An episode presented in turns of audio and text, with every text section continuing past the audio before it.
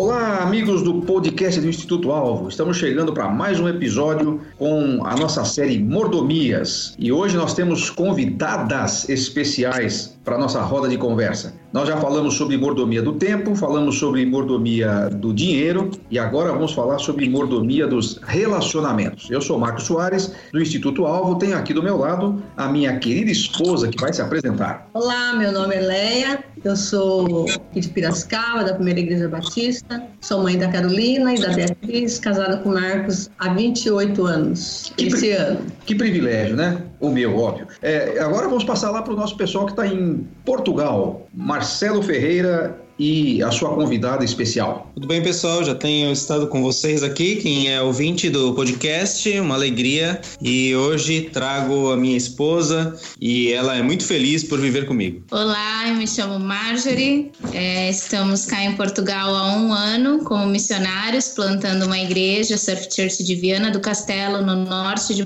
Portugal. Somos casados há quase 16 anos. Temos duas meninas, a Liz, que tem 9 anos, e a Iris, que tem 5 anos, e temos um baby a caminho para esse ano também. O voo ele sai de Piracicaba, vai até Portugal, depois ele, ele aterrissa em São Paulo, onde estão os Tavares. Digam lá, Tavares queridos. Fala aí, pessoal. Eduardo falando aqui. Prazer estar de volta no podcast. E eu tô aqui com a minha querida esposa Larissa, que hoje vai dar um tostão da sua voz aqui pro podcast do Marcos. Oi, pessoal. Eu sou a Larissa. Eu sou casada com o Eduardo. Ah, vamos fazer sete anos de casados. A gente é aqui de São Paulo, capital. Temos só a Heleninha por enquanto. Ela tem oito meses. Pretendemos ter mais. Um. Brincadeira. Ele quer vários, eu só quero mais um.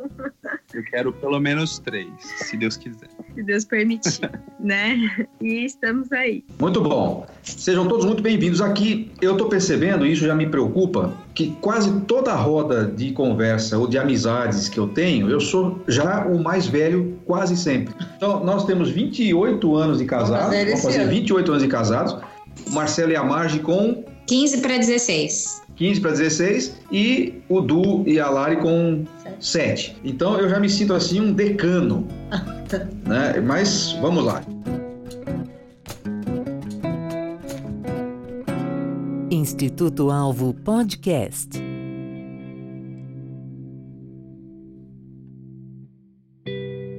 Vamos entrar no nosso assunto de hoje, a mordomia dos relacionamentos. Mordomia, para quem não estava assistindo os outros, os outros episódios, já foi definido aqui como a responsabilidade que a gente tem de administrar os recursos que Deus nos dá. Todo recurso, toda, todo ativo que Deus nos confere para cuidar requer mordomia, requer administração. Então, por isso que a gente falou da administração do tempo, da administração do dinheiro. E a gente quer falar hoje de um assunto que não parece estar muito ligado a isso, que são os relacionamentos. Mas Deus nos dá, por sua graça, a possibilidade de vivermos em sociedade. E isso começa na sociedade familiar, digamos assim. Nós temos uma família e nessa família há relacionamentos importantes do marido com a esposa, dos pais com os filhos, mães, é, de pai e filho, mãe e filho, irmão e irmão e assim por diante. A gente vai falar um pouquinho sobre isso, porque afinal de contas, se esse é um ativo, uma bênção que Deus nos dá, precisamos cuidar dela. Nós vamos começar então perguntando o seguinte para os nossos convidados e convidadas de hoje. Se Deus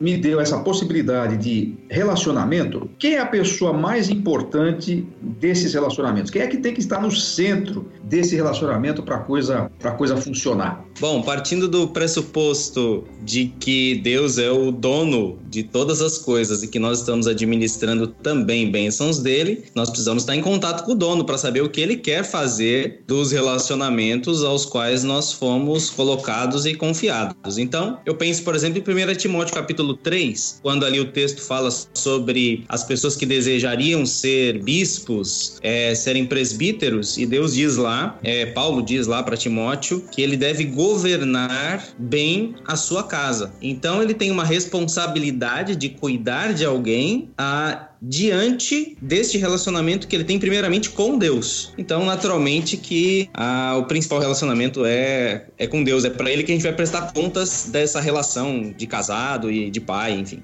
Com certeza, o mais importante, a pessoa mais importante é Deus no nosso relacionamento familiar, conjugal. E como o Marcelo falou, nós temos que saber, né, o, ler o manual do fabricante, né? Ele que idealizou a família, esse relacionamento e ele tem as diretrizes e precisamos realmente estar conectados e alinhados com o pensamento de Deus, com aquilo que Deus tem para o casamento, para a família. E nesses dias de confinamento, às vezes é um pouco difícil, né? Os relacionamentos, enfim, o dia a dia intenso em casa, tantas atividades e nós, né, tanto a mulher quanto o homem tem expectativas de um para o outro, às vezes essas expectativas não são atingidas ou não são comunicadas para serem atingidas. Então é, é um processo de comunicação com Deus, né, saber o que ele quer e também um com o outro. Du, você quando fez o nosso roteiro falou sobre a ideia de rendição. É, você disse assim: se eu me rendo a Deus, não vou querer render o outro, mas me renderei ao outro. Pode elaborar um pouquinho essa ideia, você e a Lari? Sim, então, quando eu escrevi isso, eu estava pensando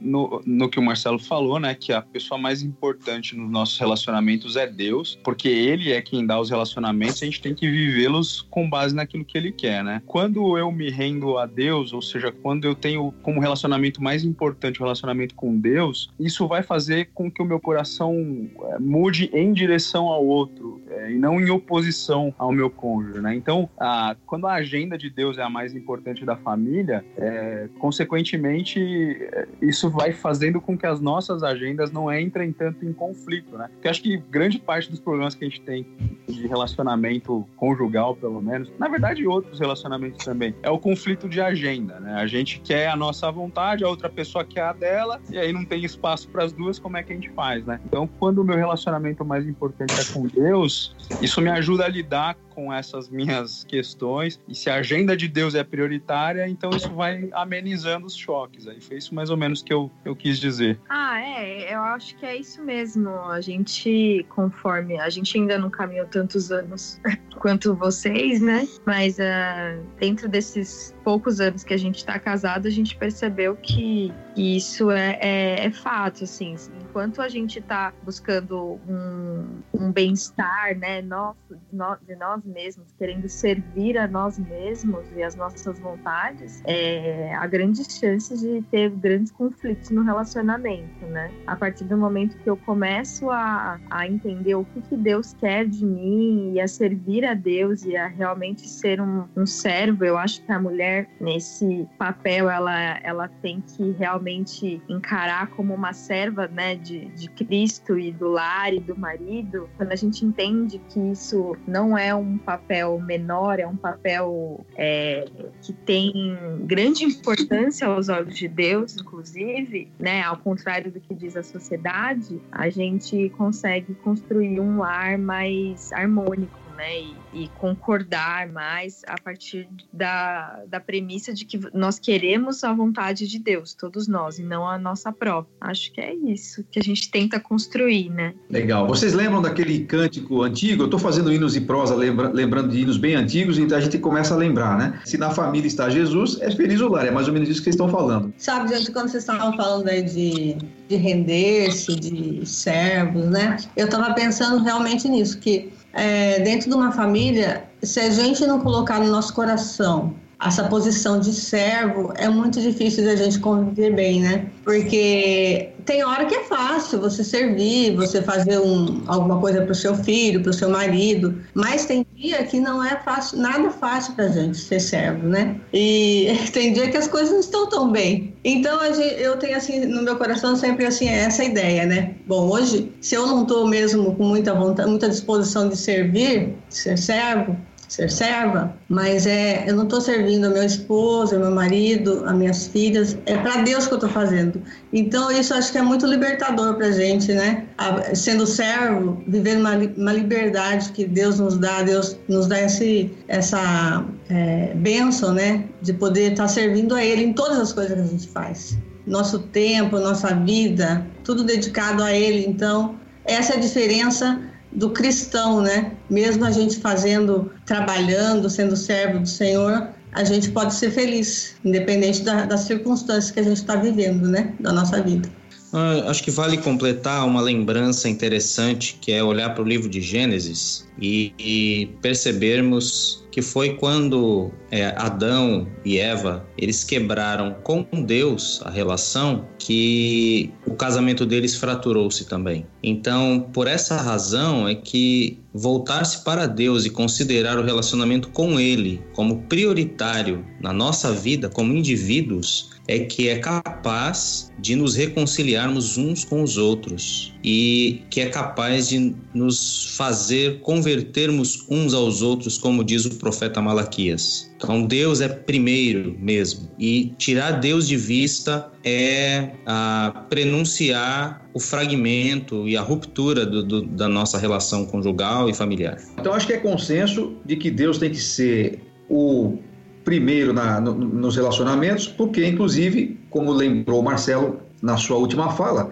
o rompimento da nossa relação com Ele, do nosso relacionamento com Deus, afetou os nossos relacionamentos com os outros também. Isso é que é fundamental da gente lembrar. E agora, se ele não voltar a ser o principal, é porque nós estamos com o nosso relacionamento quebrado com ele ainda e vai ser difícil de tocar os outros. Agora, tem uma questão que eu quero levantar para vocês, para a gente discutir aqui, é que mesmo quando a gente é anda com Deus ou anda em, em, quando a gente é cristão, digamos assim, né? Quando a gente é salvo, pelo menos, a gente está com a nossa comunhão restaurada com Deus, mas nem sempre é fácil, mesmo assim, que Deus seja o primeiro. Por que que isso acontece? Por causa do pecado. Nós somos cristãos, somos salvos, mas o pecado ainda habita em nós e, e é uma luta constante da carne contra o espírito. E muitas vezes, quando nós não estamos tão cheios do espírito e controlados pelo espírito, a carne sobressai e quer fazer o seu desejo, que é bem egocêntrico, bem egoísta e quer tudo para si, olhar só para o seu umbigo. Então eu quero a minha felicidade, eu quero ser servida, ninguém faz nada, eu vou embora dessa casa, aquelas falas de mãe, né?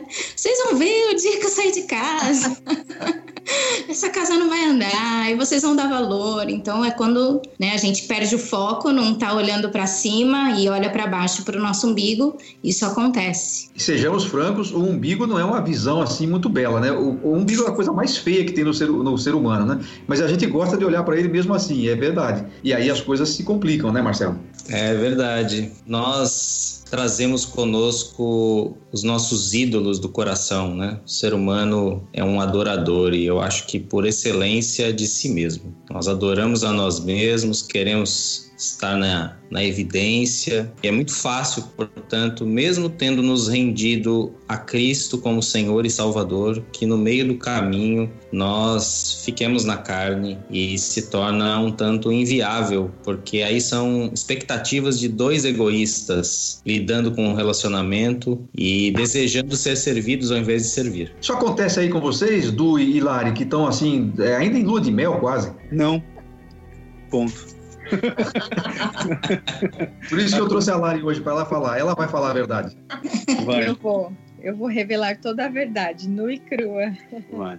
Então, assim, é, enquanto vocês falavam, né, eu tava aqui pensando. Eu tô numa fase da minha vida, né, que é uma fase de transição, né? Então eu tenho refletido muito sobre isso no meu dia a dia, porque desde que desde que eu me formei, desde o começo do nosso casamento até agora, a gente viveu um, uma parceria, assim, principalmente nas tarefas domésticas, né? Lógico, muita coisa acaba ficando mais para a mulher mesmo, né? Não tem jeito, mas assim, como os dois trabalhavam, a gente sempre dividiu bem as coisas, né? E agora que eu parei de trabalhar e gente, nós temos um bebê, e então eu, eu tô tendo que enfrentar bastante, assim, essa, essa essa questão dentro do meu coração, né, que, que quer realmente ser servido, né, muitas vezes. E a, a sociedade, o mundo, ele ele, ele, ele tenta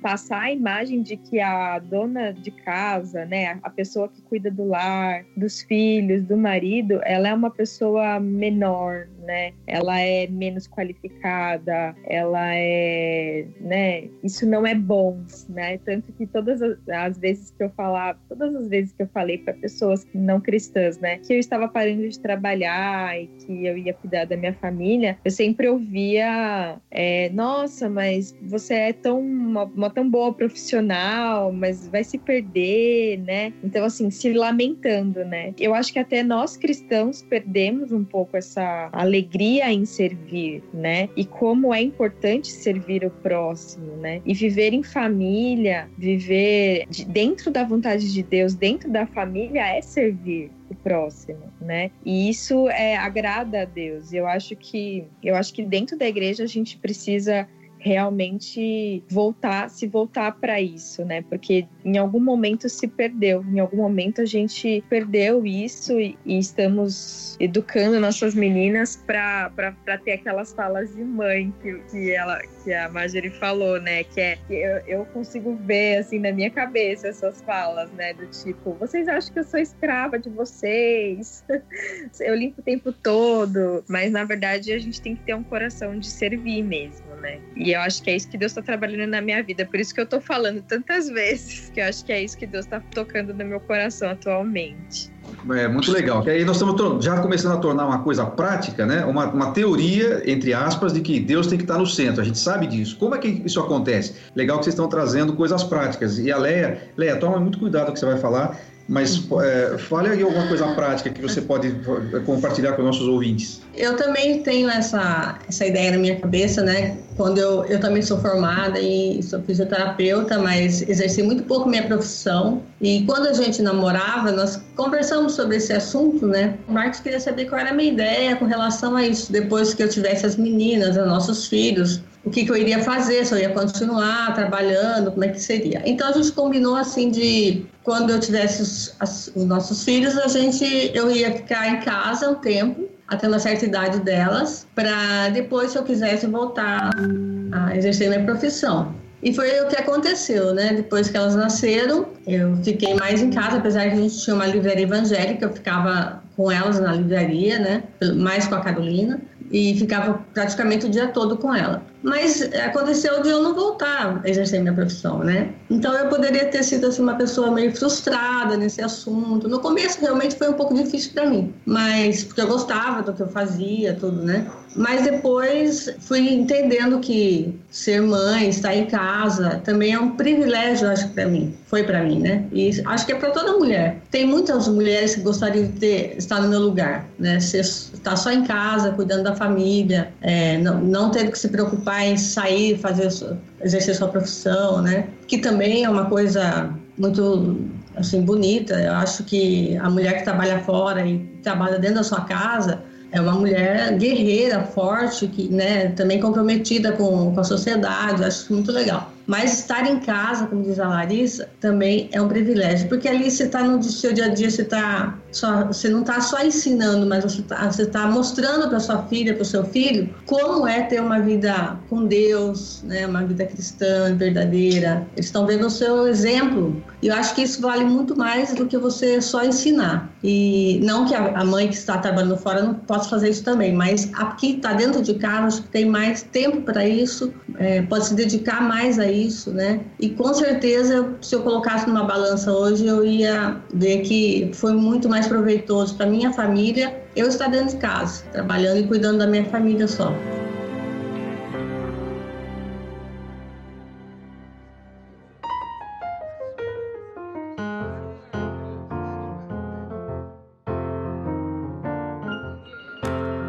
Legal que vocês trouxeram aí, as meninas trouxeram esse, esse viés bem prático, né? De como a gente pode traduzir na, no dia a dia algo desse colocar Deus em primeiro lugar no relacionamento, o que não é tão fácil. Agora, uma outra coisa importante, e aí eu já entro na, na nosso, nosso segundo aspecto aqui da mordomia de relacionamentos é que eh, muitos de nós têm, nós estamos falando aqui, acabamos falando mais do relacionamento conjugal, né, familiar, a outras, a outros eh, níveis de relacionamento também, mas a gente está focando mais nesse. Vocês, vocês acham que é correto ou que é adequado a gente pensar nos relacionamentos como uma forma de a gente ser feliz. Sabe aquela história da pessoa que casa para ser feliz? Aí agora o pessoal começou a falar assim: não, você não tem que casar para ser feliz, tem que casar para fazer o outro feliz. De um jeito ou de outro, a busca da felicidade é de fato o propósito do relacionamento? Eu sei que isso é um pouco filosófico, mas eu gostaria que a gente conversasse um pouquinho sobre isso, porque aí está um, um fator para a gente construir identidade, né? para a gente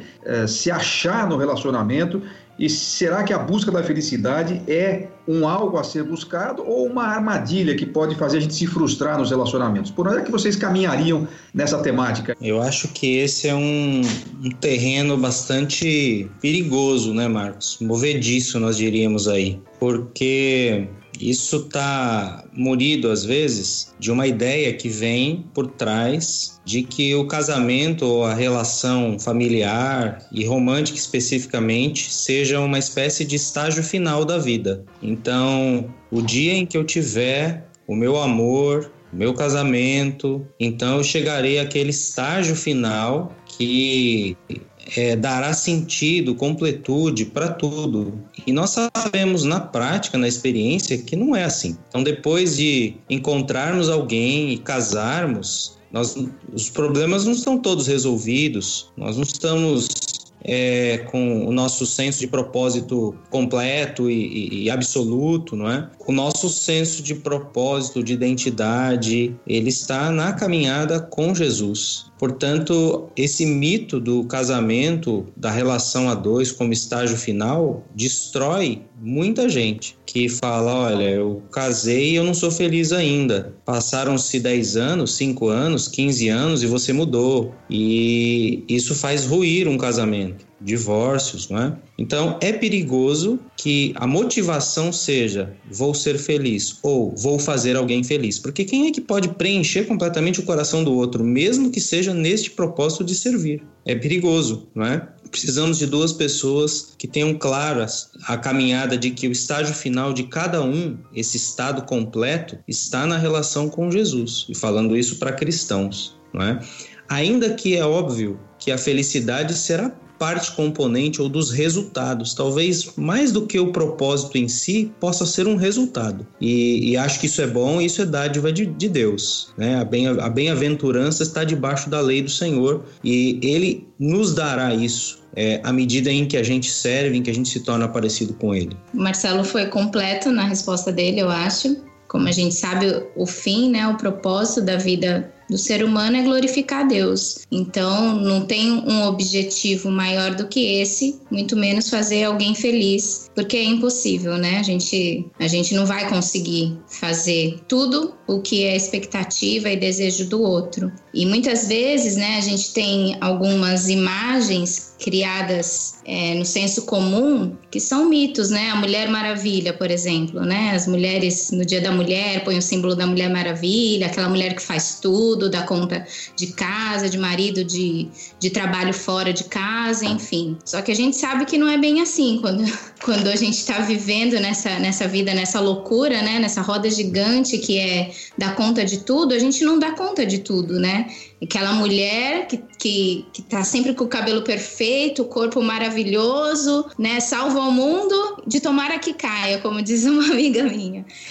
e, e quando a gente vai ver o ideal de mulher que a gente tem em Provérbios 31, a mulher virtuosa, ela faz inúmeras coisas. Quando eu olho, eu falo, eu não consigo fazer nem metade disso, né? Ela, ela vende, ela costura, ela acorda cedo, é, não teme o futuro, né? Parece uma mulher maravilha. Mas no final, ela é elogiada não pelas coisas que ela fez, ela é elogiada pelo temor a Deus. Né? Então eu acho que esse, esse tem que ser o básico, né? Temer a Deus, amar a Deus acima de todas as coisas e buscar a glória dele.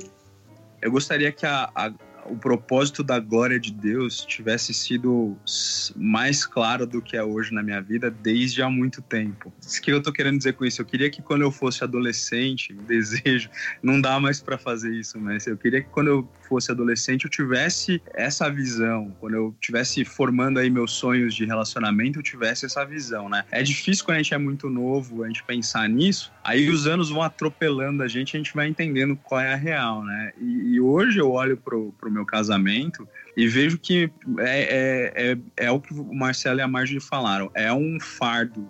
Tanto eu querer ser feliz, que é isso é injusto com a Lari, tanto eu querer fazer ela feliz, porque eu também não vou conseguir a contento, né? Alguns momentos rola, mas nem sempre rola. Cara, é, a glória de Deus é o objetivo, né? É, eu tava quando eu estava meditando um pouco para escrever aí as pautas, né, eu estava pensando em que eh, do começo ao fim da história da redenção você vê o propósito de Deus sendo a sua própria glória e ele chama a gente para participar disso, né, desse projeto de magnificar a glória dele. E o casamento é para isso, né? E Deus quer formar em nós um caráter que o glorifique ele usa para isso a igreja, os irmãos, a comunhão, a palavra, tudo, tudo, inclusive o casamento, né? Ele quer formar em nós uma, um caráter que glorifique ele. Então, é, as, as farpas, muitas vezes, que surgem quando a gente está se afiando um ao outro aqui, é com essa finalidade, né? Para tentar glorificar Deus. É, eu gostei muito do negócio que o Marcelo falou, que a felicidade tem que tá, tá ali como produto, né? Disso, porque é, a gente sabe que a felicidade de verdade faz parte de um relacionamento com Deus e, meu, é, é óbvio, ninguém casa para ser infeliz, né? Não, putz, é um fardo que eu vou carregar porque a vida é assim, eu tô casando aqui para sofrer mesmo. Não, né? A gente, a gente não é assim, nem acho que Deus quer que a gente seja assim. Mas a felicidade é, é consequência de pessoas que estão é, se afiando aí, buscando glorificar Deus num relacionamento, né? É, a Bíblia fala que uh, Deus, a vontade de Deus é a nossa santificação e não a nossa felicidade. Mas nem por isso isso significa que a vontade de Deus não é que a gente seja feliz, porque no processo de santificação a gente vai encontrando a felicidade de verdade, né? O, eu gosto de uma visão de mundo que o John Piper traz nos, nas coisas que ele escreve, né? Que é a visão do hedonismo cristão. É um termo que é difícil de ser entendido, mas na verdade a ideia é simples, é que você vai encontrar felicidade de verdade vivendo para Deus. Então é, é daí que vem a alegria. As outras coisas dão uma alegria que dá e passa, mas a, verdadeira felicidade está nisso e aí a gente pode buscar isso, né? buscar a felicidade em servir a Deus como o casamento é um relacionamento que tá todo tempo, né, aquele atrito, né, diferente de um relacionamento, uma amizade, enfim, que as pessoas estão mais distantes, né, o casamento não, o casamento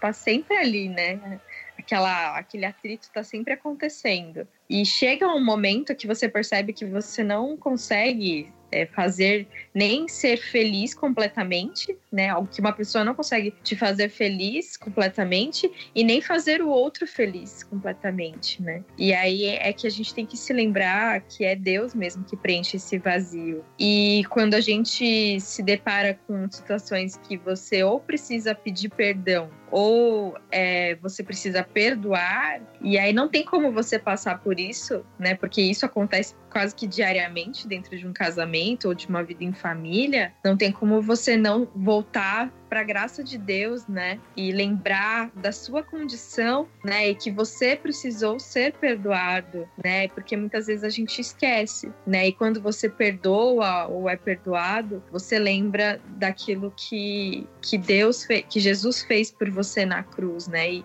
e qual era a sua condição anterior e qual é a sua condição agora depois da, da cruz. E aí eu acho que resta mais humildade para servir e viver em família mesmo. Isso acontece, não tem jeito, né? É, se a Léa não tivesse presente, eu ia perguntar se o Du te faz feliz, mas como a Léa está presente, ela vai me dar troco, então eu não vou perguntar é isso não. Melhor não. Instituto Alvo Podcast. A respeito da, da felicidade, da alegria, que ela está presente na Bíblia em forma de comunhão, né? Quando nós olhamos a Santíssima Trindade, é, é, claro que o Pai é pleno de alegria e de felicidade nesta comunhão perfeita. Quando nós vemos Jesus falar no discurso do cenáculo, é antes da sua crucificação, por exemplo, olha, eu falo essas coisas para vocês para que a vossa alegria seja completa. Eu estou no Pai, vocês estão em mim e vocês terão uma alegria completa. Então, a comunhão com Deus e entre nós é para trazer alegria. Depois o apóstolo João vai repetir isso na sua primeira carta, logo no início ele fala: "Essas coisas vos tenho dito para que a vossa alegria seja completa". Então, Deus é um Deus que dá de graça alegria, ele dá felicidade, mas ela é plena quando nós estamos nele, não é? Quando há uma comunhão com ele e nós nos unimos à, à plenitude de satisfação que, a, que o próprio, a própria Trindade desfruta. Então, nesse sentido, sentido, acho que a alegria fará parte da nossa vida, a felicidade fará parte da nossa vida, sim, mas é um grande engano e uma ilusão se nós casarmos para que o outro nos faça felizes ou para mesmo que a gente queira fazer de tudo para o outro fazer feliz, vai gerar uma codependência doentia ninguém vai se ajustar, vai gerar uma frustração, mágoas e tudo mais. E a gente precisa mesmo é entender que o mito do estágio final no casamento precisa ser quebrado. E isso já desde cedo nos adolescentes, nos jovens, e eles saberem que vão casar e vão ter a sua jornada pessoal com Jesus. É muito legal esse, aspecto que vocês estão falando de a felicidade como sendo um, um resultado né, de você andar no temor de Deus. O salmista falou isso, né? A felicidade é um bem que Deus não sonega aos que andam retamente. É, a felicidade é um produto, é um é, é resultado, não é o que deve mover. E é alguma coisa que acho que a Lari falou sobre quando a gente está é, num relacionamento familiar, né? Não só num período agora de quarentena, que a gente obrigatoriamente está tendo que ficar trancado dentro de casa, mas no dia a dia é assim, a gente não é obrigado a ficar trancado dentro de casa, mas a gente volta para casa todo dia, numa situação normal, né? Eu me lembro quando a gente namorava, isso faz 30 anos já, mas o coração humano era tão ruim quanto é hoje. Né? Então a gente brigava um pouco, né? A Leia brigava principalmente comigo, né? Vocês conhecem a Leia, sabe que era muito mais fácil ela brigar comigo do que o contrário. Mas o que acontecia é que eu tinha uma, uma, uma, uma grande vantagem, nós tínhamos. Porque se a gente brigava no domingo à noite, era só eu deixar lá na casa dela, pegar o carro e ir embora. Mas depois a gente casou. E aí não tinha mais como pegar o carro e ir embora. Eu ia embora para onde? Ali era a nossa casa. Né? E aí você tem que começar a, a tratar essas questões do, do, seu coração é, que antes você não tratava, porque você fugia disso. Agora não, agora não dá mais para fugir. Né? Você falou disso com a, Le, com a Carolina quando ela foi casar, né? Uhum. Eu não sei a quem a Carolina puxou, porque ela, é, ela é bem assim, durona, né? Acho que puxou a Leia. a Carolina é, tem o mesmo temperamento do pai. Coitada. É, não, acho que não é coitada, não. Tem muita coisa boa também. Mas a gente, eu falei para ela, né, que é, quando ela se casasse, é, tudo que acontecesse é, entre eles tinha que ficar entre eles, na casa deles, que ela não poderia voltar a fugir para cá, que a casa dela agora era lá, né? Eles tinham que resolver tudo lá entre eles. Não era para colocar pai, mãe, sogra, sogro no meio, porque daí complica, se complica muito mais, né?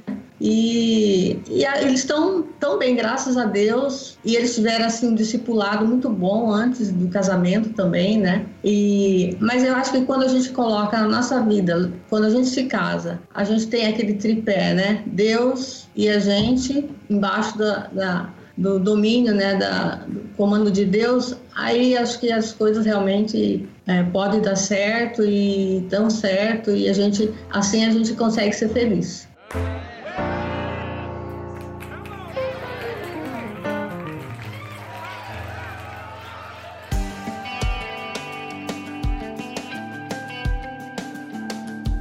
Muito bom a gente está bem feliz com a participação estreante das Nossas Senhoras aqui presentes. É, a gente poderia concluir aí, já, já passamos por esse aspecto da questão de como a gente pode, nós falamos já disso, como é que a gente pode ser mordomo de relacionamentos com pessoas caídas no mundo caído. A Margem tocou no ponto lá do, do coração e da natureza pecaminosa, é assim os relacionamentos foram estragados. O, o Marcelo sempre cita uma, uma, uma frase do, do, Francis Schaeffer, né? falecido Francis Schaeffer, que diz que quando o homem pecou, todos os níveis de relacionamento do ser humano foram abalados.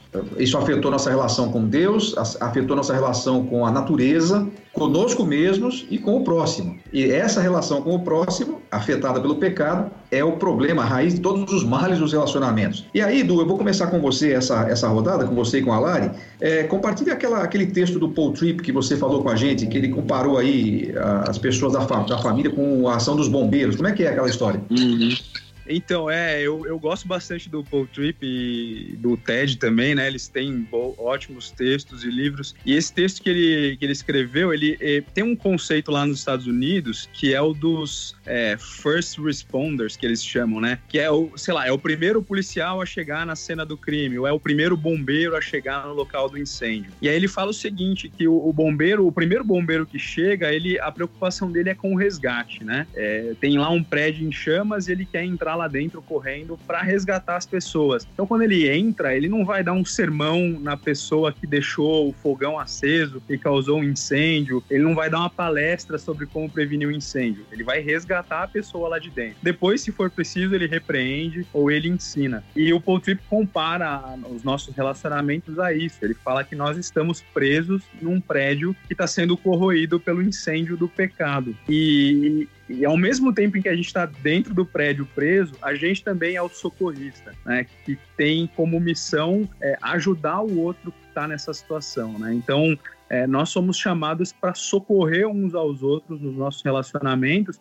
É, é, muitas vezes eu, eu, por causa da minha, sei lá, do meu egoísmo, da minha, uh, da minha agenda que, que, prioriza os meus interesses, eu sempre, eu sempre quero repreender, eu sempre quero dar um sermão, mas nem sempre eu estou disposto a ter misericórdia e ao encontro do meu irmão, que é, pode ser a minha esposa, que pode ser o meu filho, mas meu irmão em Cristo que está lá é, sofrendo as consequências do pecado, né? Então a gente tem que é, se preocupar ao ser um bom mordomo do relacionamento em lembrar que a, a, outra pessoa, tanto quanto eu, faz parte de uma realidade caída e que a gente está aqui para ter misericórdia uns dos outros, não no sentido de leniência, de, de fazer vistas grossas ao pecado do outro, mas no sentido de socorrer mesmo, de, de ajudar a pessoa na hora da necessidade, a ela enxergar aquilo e, e caminhar com ela, não num sentido professoral, ah, vou te ensinar a viver melhor para Deus aqui, mas no sentido de, não, eu tô contigo nessa luta, é, a gente tá caminhando você precisa de misericórdia, eu preciso de misericórdia, nossa fonte é um Deus misericordioso, então vamos nos ajudar aí a caminhar concordo plenamente, né? E a gente vive mesmo isso no dia a dia, né? Eu tô vendo aqui na pauta do Dudu, né? Como sermos mordomos de relacionamentos com pessoas caídas em um mundo caído né? Eu acho que a grande chave é ter misericórdia mesmo e, e o perdão, não tem outra, não tem outra alternativa, né? É, é perdoar e, e, reconhecer que errou e pedir perdão também, né? E acho, acrescento ainda que muitas vezes é perdoar sem o outro reconhecer que errou ou pedir perdão também, né? porque nem sempre ah, nos relacionamentos você vai ter duas pessoas no mesmo nível de maturidade, né? Muitas vezes você vai ter uma pessoa com um nível mais baixo de maturidade, um pouco mais de orgulho e que não vai reconhecer que errou. E como reaver aquele relacionamento, né? Como manter? Às vezes, a, a, muitas vezes isso acontece na família, não na família, o núcleo familiar, mas na, nos parentes, né? Digamos assim. Isso é muito comum, né? Porque que família que não quer se manter unida, né? Mas é tanta gente com tantos pensamentos diferentes, não tem como não ter atrito, né? Não tem como não ter algum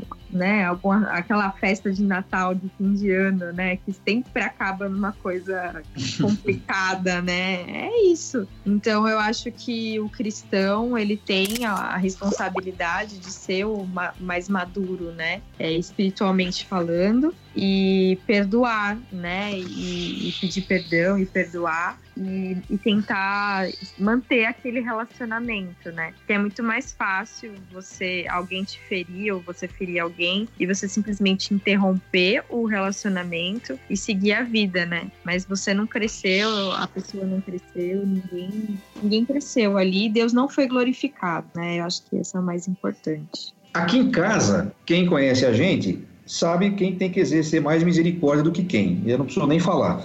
Mas é uma, é uma, é uma dinâmica interessante, né? Às vezes a gente faz assim, eu faço mentalmente, né? Estamos a, sabe aquele negócio do, do, acidente de trabalho? Estamos a 150 dias sem acidente, né? Então, estamos a 14 dias sem eu ser grosso, por exemplo. Bom, já não foi, já não deu, porque esse dia ela esqueceu trancado para fora da casa e eu fiquei, já fui grosso ontem de manhã. Mas já estava há quase 28 dias sem fazer isso. Mas em algum momento a gente vai ter que exercer misericórdia, certo, dona Leia? Eu nem sabia que eu estava fazendo essa conta. Acho que isso vai para qualquer temperamento, né? Não é só para quem é mais explosivo ou para quem é mais calmo, tranquilo. É difícil, acho, para todo mundo é, manter um, um, bom relacionamento dentro da casa, dentro do lar e principalmente com os de fora, né? Imagina a gente conhece tão bem os que estão vivendo com a gente, né? Já é difícil, imagina com os de fora, né? Para a gente entender a complexidade da cabeça do ser humano, do lar que ele vive. E às vezes a gente tem um pouco mais de dificuldade, mas uh, eu lembro que esse ano eu mandei uma mensagem para as minhas filhas, no começo do ano, e falei para elas para esse ano, para elas exercerem é, assim com mais dedicação, é, a compaixão pelas pessoas. E porque isso tem me falado, assim, tem me tocado muito, porque eu trabalho numa área de, eu sou voluntária no hospital, né, de, na capelania, e a gente vê ali é, quantas pessoas, né, que vivem ao nosso redor, vivem na nossa sociedade, nossa, nossa sociedade e que está precisando da nossa compaixão. Pessoas difíceis, às vezes a gente chega para falar, uma, dar uma palavra, né, de, de incentivo, de conforto, falar do evangelho, e às vezes a gente não é bem recebido. E a gente tem vontade de falar, então tá bom, né? Então fique aí do jeito que você tá, né? Mas a gente precisa ter compaixão, acho que é um ensinamento de Jesus, que a gente precisa amar o nosso próximo. E às vezes o próximo está dentro da nossa casa, né? E a gente, mesmo aqui com o nosso próximo, a gente não tem compaixão. E a gente acha que a gente precisa ter. Quando ele está muito nervoso, muito estourado, tem que se manter tem que se manter quieta, esperar passar, melhorar o, né, os sintomas dele. E acho que é por aí que a gente tem que levar a nossa vida, né? Então, agora você falou uma coisa que, para mim, às vezes funciona ao contrário. Eu não sei se para vocês todos que nos ouvem e para os nossos amigos de bancada aqui. Depois até tem uma pergunta para a Margem e para o Marcelo sobre isso. Ah, não sobre isso, não, mas sobre essa questão do, da misericórdia. Às vezes é mais fácil a gente ser misericordioso com quem está longe do que com quem está dentro de casa. Às vezes a gente consegue ser mais cruel, talvez porque não, nós não temos filtros em casa, né? Em casa a gente é quem a gente é. A Léa nunca teve, nunca aconteceu isso até hoje. Ela, irmão, irmão Marcos poderia vir almoçar. Não, é o seguinte, tá na mesa e na terceira chamada eu tiro da mesa. Não, não é assim, mas é, não tem aquela, aquela liturgia que a gente tem quando, quando lida com, com, com, as pessoas de fora. Então, às vezes, é mais fácil a gente ter é, misericórdia com quem a gente não conhece bem do que com quem está vivendo aqui todo dia. Né? Agora, tem alguns casais, por exemplo, Marcelo e a Marge, quem conhece eles, a gente acha que eles não precisam exercer misericórdia um, um para com o outro. Né? A gente olha a Marge, a Marge é aquela, aquela doçura em pessoa. O Marcelo, o Marcelo é um cara que, quando ele quiser assim ficar muito nervoso e xingar assim forte, ele vai falar assim: você é tonto. Pronto, é o máximo que ele vai conseguir.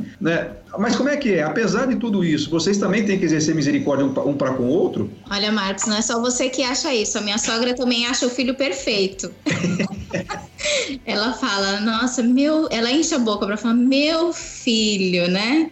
Ela criou, então ela sabe a educação que ela deu, ensinou lá desde pequenininho a orar, ler a palavra de Deus, decorou vários versículos.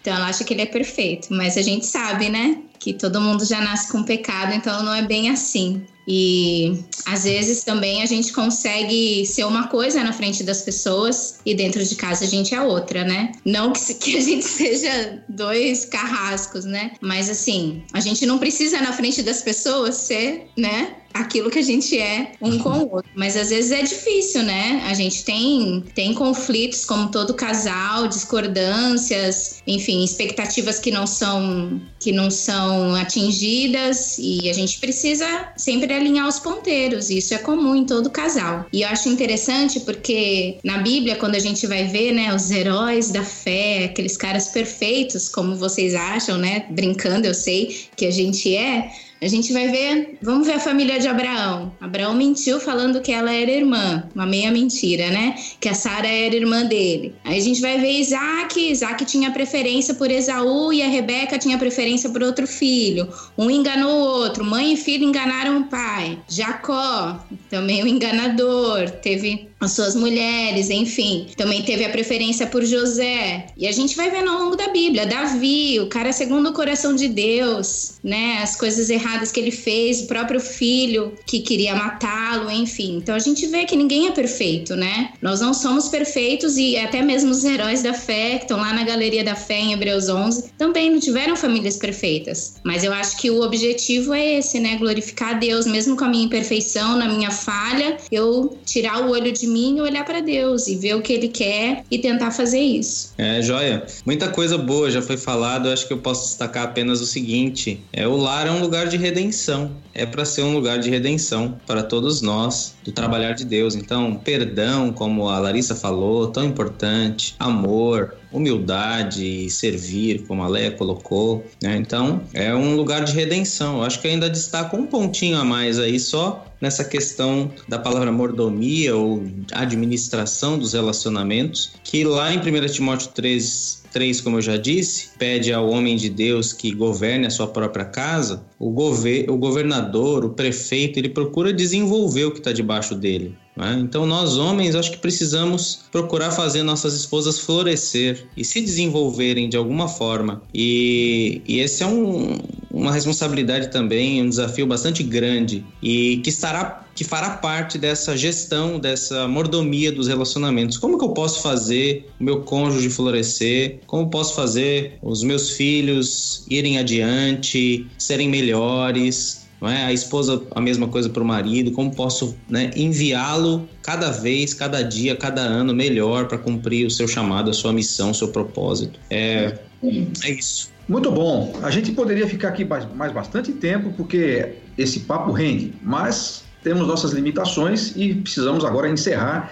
então eu vou fazer minhas saudações finais aqui e pedir que todos façam o mesmo. Quero mandar um abraço especial ao fim desse episódio para alguém que sempre está conosco, mas que hoje não poderá estar, o nosso editor Carlinhos Vilaronga. E é mandar um abraço para ele e para Raquel, que não puderam participar hoje, mas que talvez em algum outro episódio estarão. Aliás, eu já faço a minha, a minha despedida aqui dizendo o seguinte: você que nos ouve, você que acompanha os episódios do Alvo Podcast, se gostou da participação das meninas, fale com a gente e peça que elas voltem. E aí elas voltarão num, num episódio seguinte aí, conforme a disponibilidade de cada uma. É, então vamos lá, vou começar aqui com a Leia e cada um fazendo suas rápidas considerações e despedidas. Gente, foi um prazer estar com vocês. Quero pedir que Deus abençoe a família de cada um de vocês e de quem também estará nos ouvindo. Que vocês continuem com o propósito de servir a Deus, primeiramente em, em família e depois pra, na sociedade afora aí. Que vocês sejam bênção aí onde vocês estiverem. Obrigada. Du e Larissa, Acho que podemos instituir a hashtag Volta Mulherada pra galera que gostou aí, comenta, né? Porque vai ser postado nas redes sociais, então a galera manda a hashtag aí. É, eu quero agradecer mais uma vez aí pela participação, foi um prazer estar aqui com vocês, prazer em conhecer as esposas do Carlinhos, do Marcelo, foi bem legal ter vocês aqui. E é isso aí, até o próximo. Obrigada, gente, foi muito bom conhecer vocês. Vou ser bem breve, que uma pessoa que falou que eu falo demais. Quem? Já, o Marcos, eu já né? tomei uma Foi. Marcos Soares falou. Mas foi muito bom. Tomara que dê certo da gente fazer novamente. Obrigado, Larissa. Sei que você teve um, um cuidado especial aí, porque a, a Heleninha estava aí no começo do nosso, da nossa gravação, agora ela está dormindo, espero. Ah. Mas obrigado por estar aqui, você e o Du. E aí eu jogo a bola agora lá para Viana do Castelo, para as despedidas de Marcelo e Marjorie. Ok, pessoal, obrigado por ter ficado com a gente até aqui, foi um prazer. Eu quero falar agora rapidinho uma palavra especial para você que de repente olha para o seu lar e vê um problema, uma dificuldade quase intransponível. Quero dizer que o lar é um lugar de redenção, é um lugar de crescimento, de cura, de restauração, onde Jesus pode entrar e atuar poderosamente e que assim seja, a começar pela sua vida, você que está ouvindo. Deus te abençoe. Prazer, pessoal, conhecer vocês e estar aqui também participando do podcast do Alvo. E espero que vocês queiram a gente de novo. Foi muito legal mesmo a nossa conversa. Obrigada pelo convite. Obrigada por ouvirem também a gente. Um abraço. É isso aí, pessoal. Eu tenho recebido muitos elogios pelas produções do Alvo no podcast e na internet e tenho que fazer uma ressalva. Quase tudo que a gente começou a fazer, que o pessoal começou a gostar, foi quando a gente aumentou a nossa equipe. Por isso, essa produção tão enriquecedora, a muitas mãos, está fazendo bem e essa equipe maravilhosa do podcast está de parabéns. Aproveitando, nós estamos também todas as segundas, quartas e sextas no Facebook do Instituto Alvo, às 11 horas da manhã, horário de Brasília, com o programa Hinos e Prosa. A gente, com o Eduardo Marques, tem lá lembrado hinos que fizeram a nossa história e recebemos também convidados para bater um papo com a gente e trazer uma palavra. Então, cola lá, assista os programas anteriores e compartilhe com o pessoal. É isso aí, minha gente. Tchau. Instituto Alvo Podcast.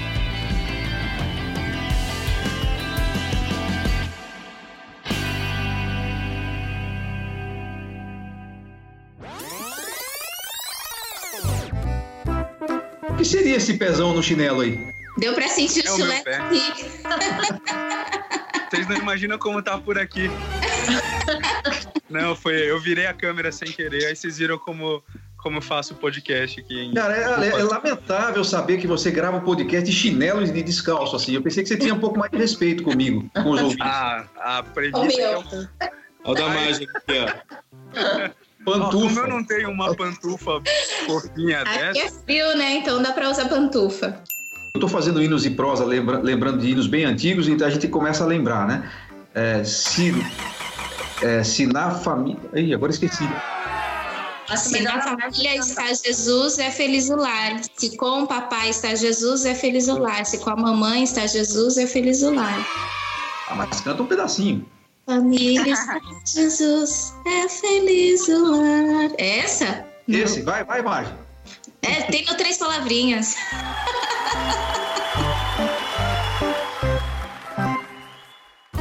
Este podcast foi editado e publicado por Nabe Podcast Network. Saiba mais em nabecast.jp.